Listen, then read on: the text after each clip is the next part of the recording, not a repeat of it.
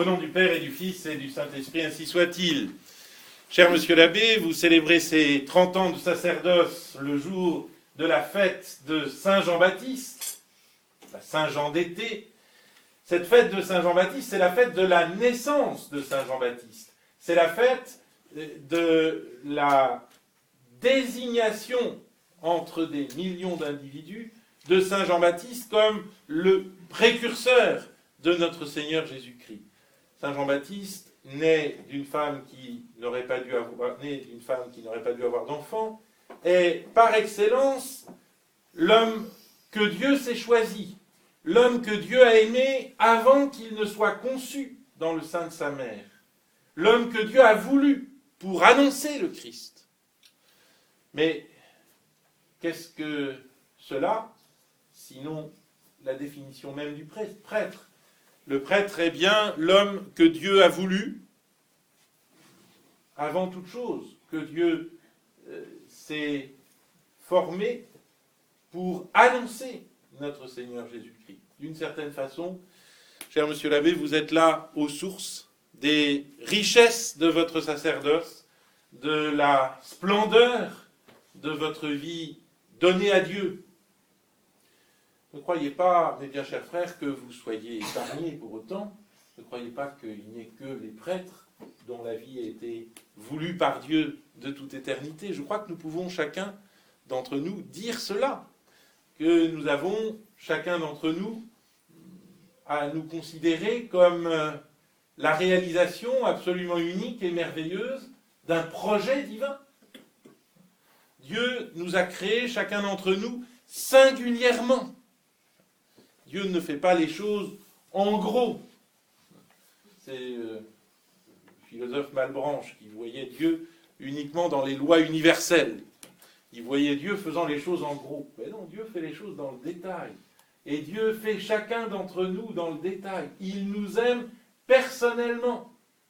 Il nous a aimés avant que nous soyons conçus. Alors lorsque nous avons un peu de mal à nous aimer nous-mêmes, ça peut arriver, lorsque nous avons un peu de mal à nous supporter nous-mêmes, eh bien disons-nous que Dieu a pensé à nous avant nous, et que Dieu nous a voulu avant nous, et que Dieu nous a voulu avant nous, tels que nous sommes, et non pas tels que nous nous rêvons. Alors ça, je crois que si nous nous disons cela, et nous autres prêtres en particulier, au fond, vous savez, le sacerdoce avec euh, le célibat, la solitude que cela implique, eh bien, ce n'est rien d'autre que de vivre euh, la vie chrétienne au plus près de Dieu, et donc de ressentir fortement, et comme physiquement, ce que d'autres ressentent euh, par moment.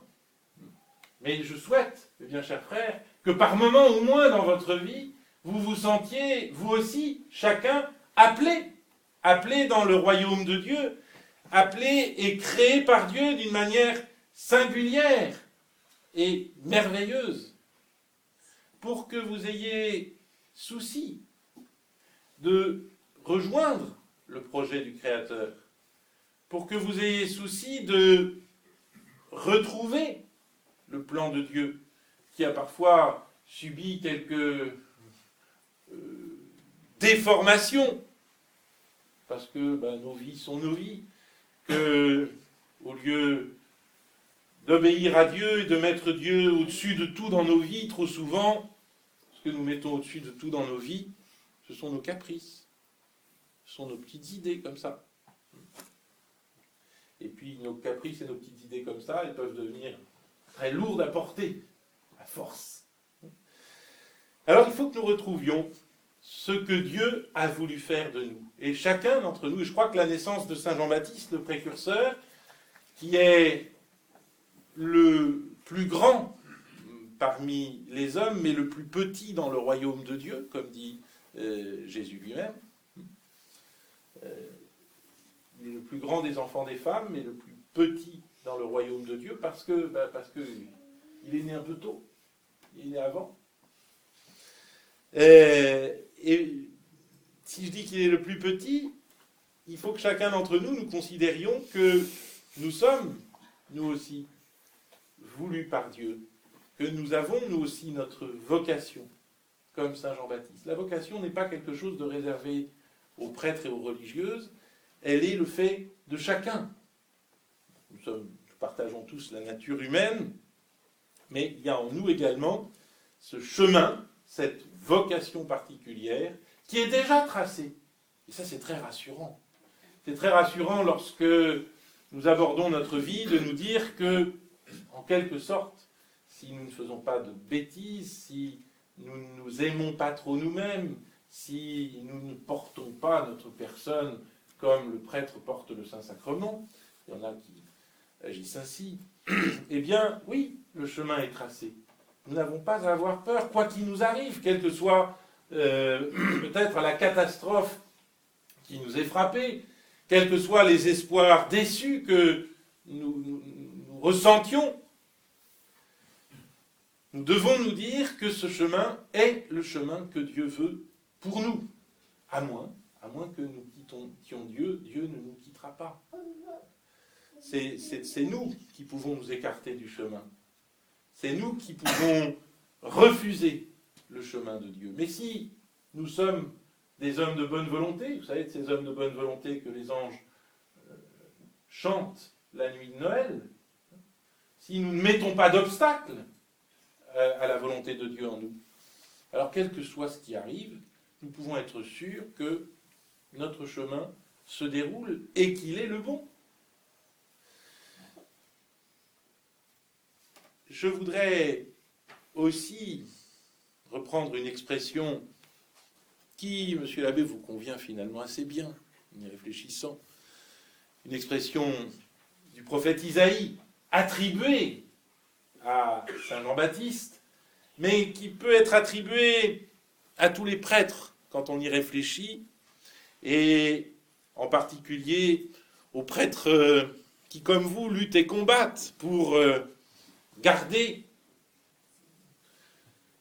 les formes de la tradition catholique avec honneur, vous êtes comme euh, une flèche choisie dans le carquois de Dieu. Sicut sagitta electa in faretra. Vous êtes comme une flèche choisie dans le carquois de Dieu. ce choix que Dieu fait de chacun d'entre nous n'est pas quelque chose de purement passif. Et peut-être que si vous m'écoutez depuis quelques instants, vous auriez tendance à croire que je vous prêche euh, je ne sais quel euh, pur amour, je ne sais quel abandon total, je ne sais quel grand lâcher tout. Ne vous inquiétez pas, c'est pas ça. C'est pas ça du tout. Si vous avez été choisi par Dieu, chacun à votre manière, si, monsieur l'abbé, Dieu vous a aimé avant que vous ne soyez conçu dans le sein de votre mère pour faire de vous son ministre. Eh bien, c'est pour que vous soyez, je dirais, à l'offensive. C'est pour que vous ne vous contentiez pas d'être euh, je ne sais quel suiveur. Et des prêtres comme vous, des prêtres de votre âge qui sont des suiveurs, il y en a eu beaucoup dans cette crise de l'Église. Il y en a eu beaucoup qui ont suivi, qui ont appelé ça l'abandon à la Sainte Providence, voire l'abandon à l'autorité ecclésiastique qui sait mieux que nous ce qu'il faut faire, ce que nous devons faire. Oui, il y a mille occasions et mille raisons de se trouver des excuses pour ne pas être une flèche choisie dans le carquois de Dieu et pour être simplement un suiveur. On a toutes les bonnes raisons d'être des suiveurs. Vous n'avez pas voulu être un suiveur. Et je pense que c'est ce qui est la grâce propre, autant que nous pouvons le voir de l'extérieur. Je ne suis pas dans votre cœur, dans votre âme, mais euh, vous n'avez pas voulu être un suiveur, vous avez eu le courage, à un moment ou à un autre, de dire non quand vous étiez euh, curé de cette grosse paroisse dont on va euh, parler. Je, n'évoque ici votre vie que par oui dire, eh bien, vous aviez le courage, à une époque de terrorisme cultuel, vous aviez le courage de chanter du latin. Quelle horreur Et puis petit à petit, où les choses euh, se sont mise en place pour vous d'une manière euh, euh, irréfutable, et plutôt que de jouir encore de quelques lambeaux de la tradition catholique, vous avez voulu la totale. Vous avez voulu tout. Et vous avez retrouvé cette messe euh, qui est la messe romaine, celle qui s'est constituée à travers les siècles par apports successifs, mais tous homogènes. Et lorsqu'ils étaient hétérogènes, ces apports ont disparu. Voilà la véritable loi de la tradition. La vraie tradition est critique. Elle, fait elle-même, au fil des siècles, son autocritique. Et tout ce qui ne fonctionne pas, et tout ce qui ne rentre pas dans le cadre, se trouve dégagé, en quelque sorte. Alors oui, vous avez voulu cette euh, tradition que j'appellerais volontiers, sans, y penser, sans penser à mal, cette tradition intégrale. Il y a une joie vraiment particulière à jouir des richesses de la tradition intégrale. Il ne s'agit pas de dire que les autres ne sont pas beaux, que les autres n'ont rien compris, mais il s'agit de dire que ce combat pour la tradition, dans toutes ses formes, dans toute la beauté de ses formes, vaut la peine d'être vécu. Et que pour un prêtre, c'est un soutien de chaque jour.